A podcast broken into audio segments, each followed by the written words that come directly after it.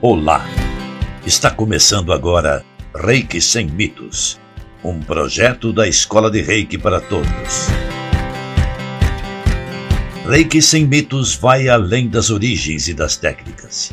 É um caminho para encontrar a paz espiritual. Então fique ligado e seja bem-vindo, sem mistérios e sem segredos, porque está no ar Reiki Sem Mitos. Que tudo seja para seu bem maior. Olá, olha eu aqui outra vez, é Walter Mick falando com mais um episódio de Reiki Sem Mitos, um programa elaborado pela Escola do Reiki. E hoje estarei entrevistando Osiris Capellini, um mestre de Reiki em Curitiba que há mais de 15 anos é coordenador de grupos de voluntariado e ensinando seus alunos na prática, sem deixar de ele mesmo praticar. Você vai gostar muito deste episódio. Ser voluntário é colocar saber e tempo à disposição de quem mais precisa, usando a sabedoria do amor incondicional e da compaixão. Aliás, a primeira ação social do Reiki com voluntariado ocorreu em 1 de setembro de 1923 às 11 horas e 58, quando ocorreu o grande terremoto de Kanto, no Japão. Foi uma magnitude de 7,9, uma devastação que teve proporções gigantescas, com mais de 694 mil casas destruídas, quer pelo fogo e quer pelo impacto do próprio sismo. Sabemos aí que o mestre Usui colocou o seu método terapêutico à disposição, junto com alguns principais alunos, à disposição dos mais necessitados e tratou e aliviou as dores de muitas pessoas sem descansar.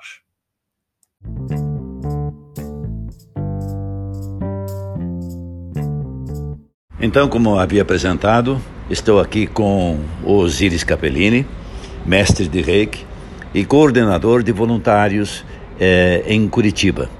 Eu queria perguntar para ele como você se sente como um coordenador eh, junto a instituições e com pessoas que são teus alunos e não alunos pro voluntariado. Olha, desde que nós iniciamos com o voluntariado, comecei lá há muito tempo atrás no CAPS e hoje eu estou na Associação das Amigas da Mama eh, já há bastante tempo. A transformação que a gente vê nos alunos que fazem o voluntariado, que participam, que ativam, que estão praticando, é muito maior, muito rápido o desenvolvimento, o equilíbrio deles do que aqueles alunos que simplesmente vêm, fazem o voluntariado e ficam às vezes de repente só enviando reiki à distância, né? É, então, isso é uma, uma parte fundamental porque quando nós fazemos o voluntariado, a gente acha que está fazendo voluntariado para o próximo, mas não, é para o nosso desenvolvimento, para entendermos realmente o que, que é o reiki.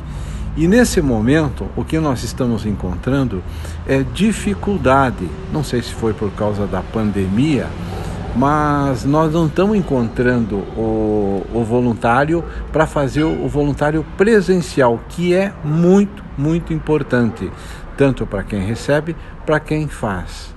Neste momento, eu consegui mais um espaço, mais um local, que é a Fundação Ecumênica, que dá apoio a pessoas com excepcionais.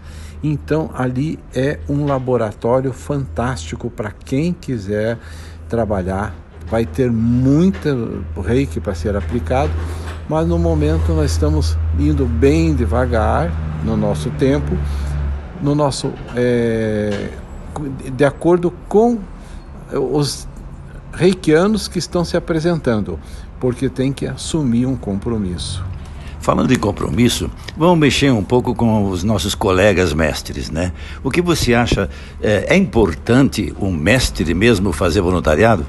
Com certeza, com certeza nós estávamos até discutindo sobre a importância para você se tornar um mestre, inclusive, eu acho fundamental você passar por um bom período de voluntariado porque você vivencia, você vive o reiki, você está ligado todo o tempo com o reiki e eu acredito que de todos os mestres que eu conheci, que fazem voluntariado, e às vezes a gente percebe uma diferença daquele mestre que se formou e nunca fez o voluntariado ou não faz o voluntariado por não ter condições, mas é, dá um diferencial muito grande, Walter.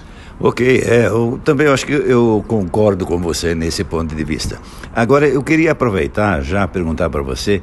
É, você tem uma experiência bastante grande no voluntariado, não só na coordenação, na própria prática, e por isso mesmo você pegou um desafio bastante grande, que se chama AMA Associação das Mulheres com Câncer de Mama.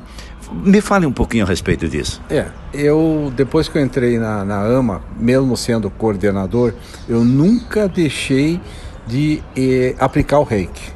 Eu, eu também estava lá como reikiano, nem como mestre, eu, tô como, eu sou um reikiano e o voluntário. E houve uma transformação. É, depois que o reiki entrou na associação, todo mundo percebeu como modificou é, o ambiente, o, as próprias assistidas é, se sentindo muito melhor. Quando vão fazer trabalhos, tratamentos de quimioterapia, radioterapia, elas vão lá buscar o reiki antes, depois. É muito positivo, é um local é, ao mesmo tempo triste pela doença, mas é um local que se tornou alegre, vibrante com a entrada principalmente do reiki lá. Ele modificou e qualquer um que pode ir lá visitar, eles vão dizer a mesma coisa. Então, mestre Osiris, vamos aproveitar. Eu vejo que você tem um espaço onde você dá aulas e que você também disponibilizou esse espaço para fazer um trabalho voluntário com as pessoas que vêm aqui precisam, mesmo aquelas que não são reikianas. É, desde 2015, quando eu me tornei mestre, foi um dos meus objetivos. Ter um espaço para o reikiano que se forma praticar o reiki, é, trocar a experiência. E isso tem dado um resultado. Nós estivemos durante a pandemia, nós não paramos, onde todo mundo parou, nós não paramos com todo, tomando todas as precauções e é muito satisfatório e a gente vê é, a mudança nesses reikianos. Se você entrevistar cada um deles, eles vão te contar o que, como foi o rei que transformou a vida deles. Mas eles estão aqui toda terça-feira. A gente inicia às 16 horas, ampliamos porque aumentou muito o número de atendentes, né? Até às 19 horas. Muito bem, então eu aproveito a perguntar mais uma coisa.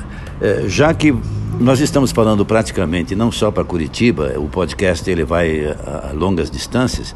Eu gostaria que você pudesse dar alguma sugestão, algum palpite ou alguma orientação para quem estiver nos ouvindo. Não importa se seja reikiano, não reikiano, o mestre, não importa.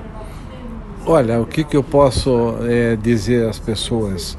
Que mesmo que não sejam reikianos ou reikianos ou mestres de reikianos, procurem, digamos assim, uma coisa que a gente chama é o contato pessoal. É, quando você está junto com a pessoa, você vibra, sente a energia. Você, qualquer voluntariado que você venha a fazer, seja que tem que ser ele presencial, seja num hospital, seja numa instituição, não precisa ser só voluntário de reiki, mas que o calor humano é um muito importante e a gente vê muita gente se afastando. Passou a pandemia e não é uma crítica que a gente faz, mas há outros profissionais que estão montando muitos grupos de reiki à distância e esquecem que o contato, o calor humano, digamos assim, é muito importante para a vida das pessoas. A gente vê dentro do nosso é, convívio familiar, se você começa a se afastar, você começa a perder aquela ligação, e isso vale para o mundo inteiro. O calor humano, o contato, isso é muito importante. Seja qual for o trabalho que você venha desenvolver, seja qual for a atividade de voluntariado, não deixe de praticar esse contato. Não tenham medo, digamos assim, é, do que estão se colocando aí. Nós tomamos todas as precauções com higienização, tudo certinho, né? Sempre com todo respeito e mais o calor humano é mais importante de tudo. Valeu, falou mestre Osíris, é, um dos mestres mais ativos aqui na região de Curitiba, dentre muitos que eu ainda vou entrevistar. Mas fique ligado, Reiki sem mitos é isso que você acaba de ouvir.